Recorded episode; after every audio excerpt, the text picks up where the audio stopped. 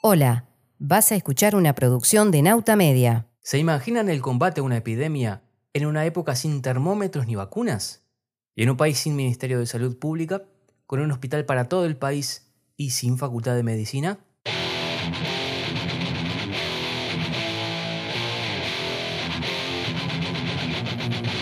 Peste, el primer ciclo especial de Nauta Media Historia.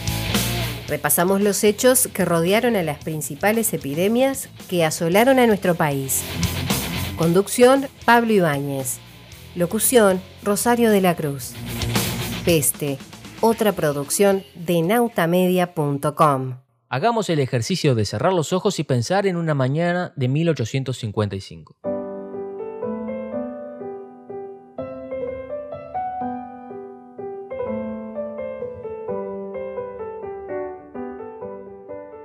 El día en Montevideo empieza muy temprano, sobre todo en verano. La hierba es la de siempre, pero el agua proviene de los aljibes, porque el servicio de agua potable llegaría a la capital 16 años más tarde, en 1871, cuando inauguren la fuente de la Plaza Matriz.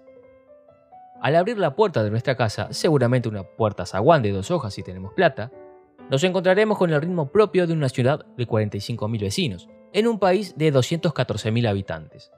La Plaza Cagancha es la gran feria de frutas y verduras de la época, un espacio que recibe a compradores por el lado sur, los montevideanos, y a carretas de madera por el otro, provenientes de los diversos pueblos de agricultores y saladeros. Al año siguiente, en 1856, también recibirá este movimiento comercial la Plaza Artola, un lugar de encuentro que hoy conocemos como la Plaza de los 33. En el mercado podríamos pagar con alguno de los pesos acuñados en 1854, y también, pero más raro, con pesos argentinos, con patacones brasileños, pesos fuertes o pesetas españolas. Había crisis monetaria y faltaban monedas para la vida diaria. Incluso se autorizó a bancos privados la emisión de billetes. Hasta el barón de Magua quiso instalar un banco, que bautizó posteriormente como Banco de Montevideo. Bueno, tranquilos, tranquilos, yo sé cuál es la preocupación. No es el mismo banco, es otro, es una historia que después vamos a complementar.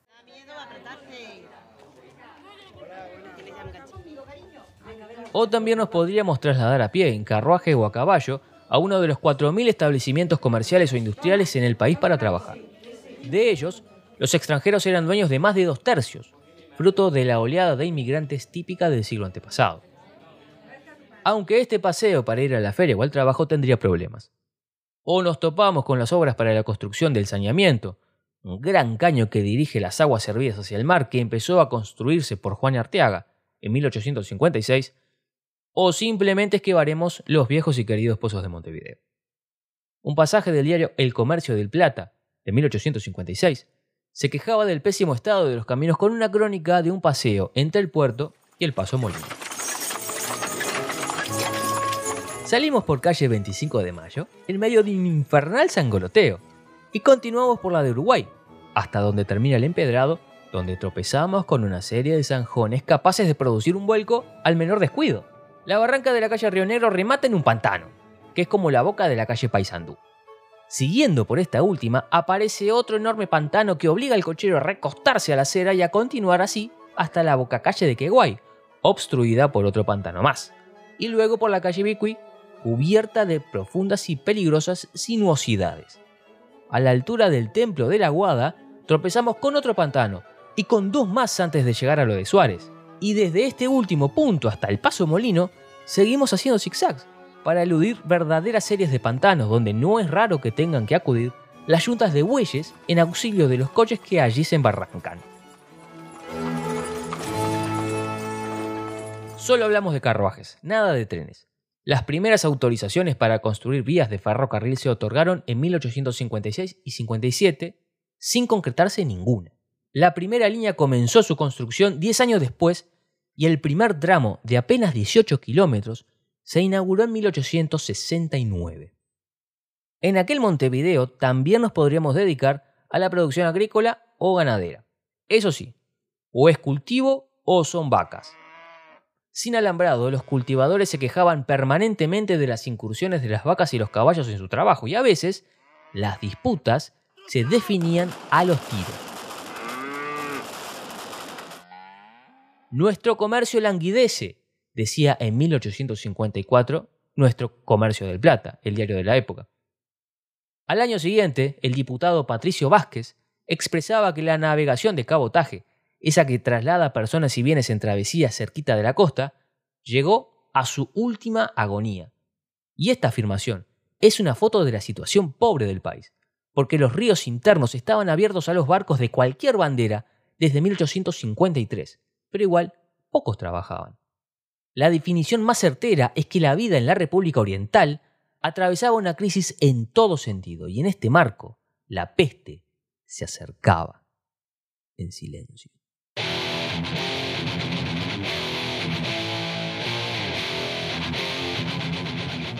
Arte, ciencias, novedades, ideas, videojuegos, entrevistas, deportes, entretenimiento, noticias, política, biografías, empresariales. Esto y mucho más en nautamedia.com. Solidaridad.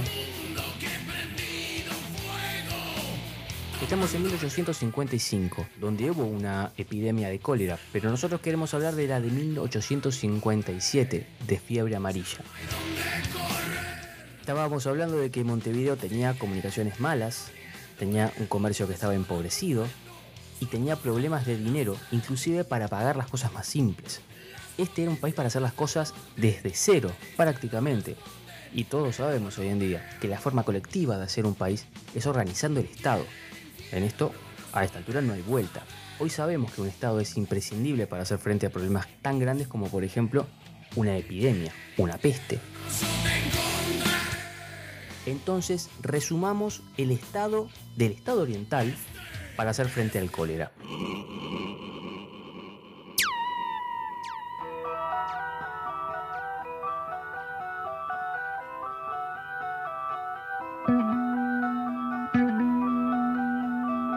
Era un país donde no circulaba otra cosa más que la pobreza, así que no esperemos muchas cosas a favor. Entre otros motivos, porque estamos hablando de un periodo que coincide con la idea de que el aparato estatal solamente debía estar atento a la seguridad de la frontera, a la paz interior, a la organización de alguna cosa y muy poca cosa más.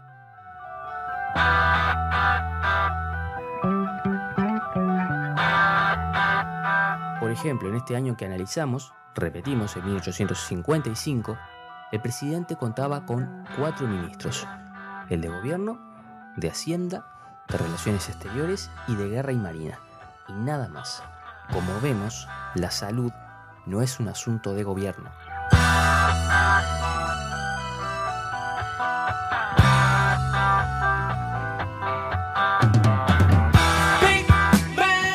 Tampoco había plata para mucho más.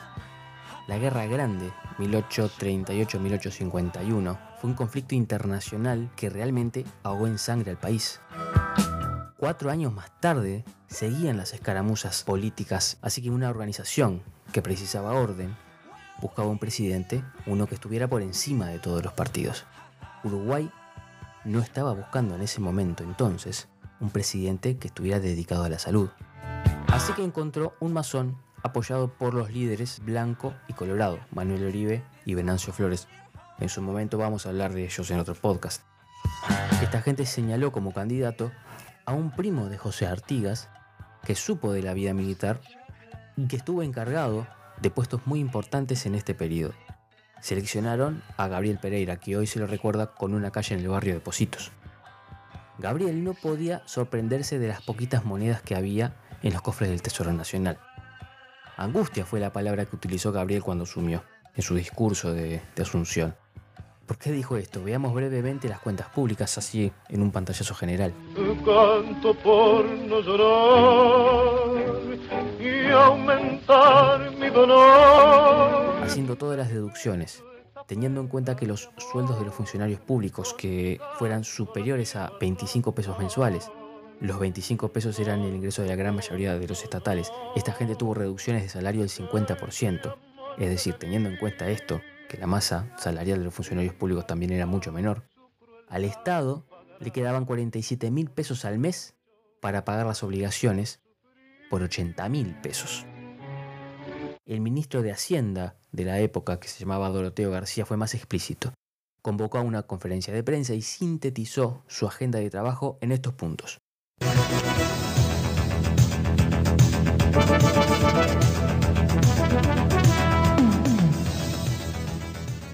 Actos administrativos en acuerdo de ministros, publicación diaria y mensual de ingresos y egresos, acatamiento de la ley de presupuesto y equilibrio en las finanzas. Pero estas palabras que a nosotros nos suenan de tremenda actualidad son cosas básicas en los ministros de Economía de cualquier época.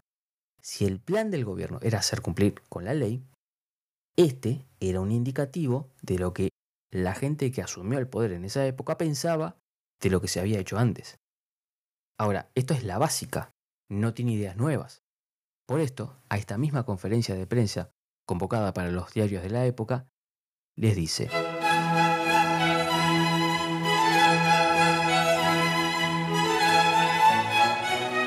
El náufrago, que se halla en la isla desierta y que no tiene de qué vivir, pide al que va navegando que lo salve, arrojándole un poco de alimento. La prensa, que portadora de un gran contingente de ideas va de acuerdo con la opinión pública expresando las necesidades del país, puede, en su trayecto, socorrer al ministerio arrojándole ideas y haciéndole advertencias oportunas para que encuentre cómo satisfacer sus necesidades.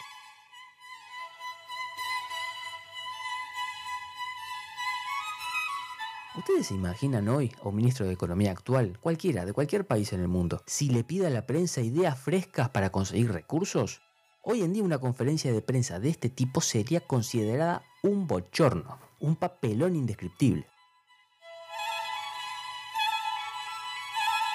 Bueno, con toda esta carga a espaldas del Estado, es decir, de la plata de todos los orientales, llegó la peste, la fiebre amarilla.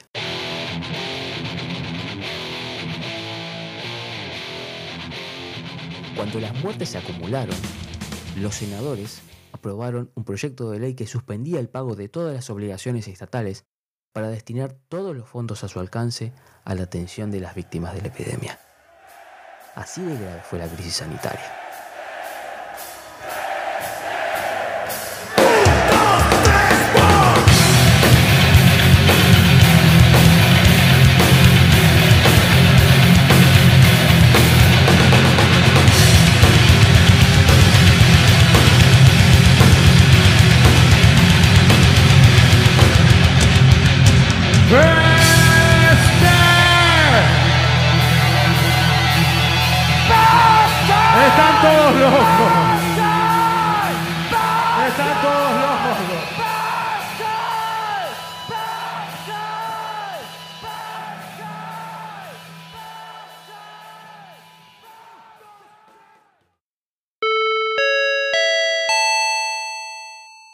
Gracias por acompañarnos.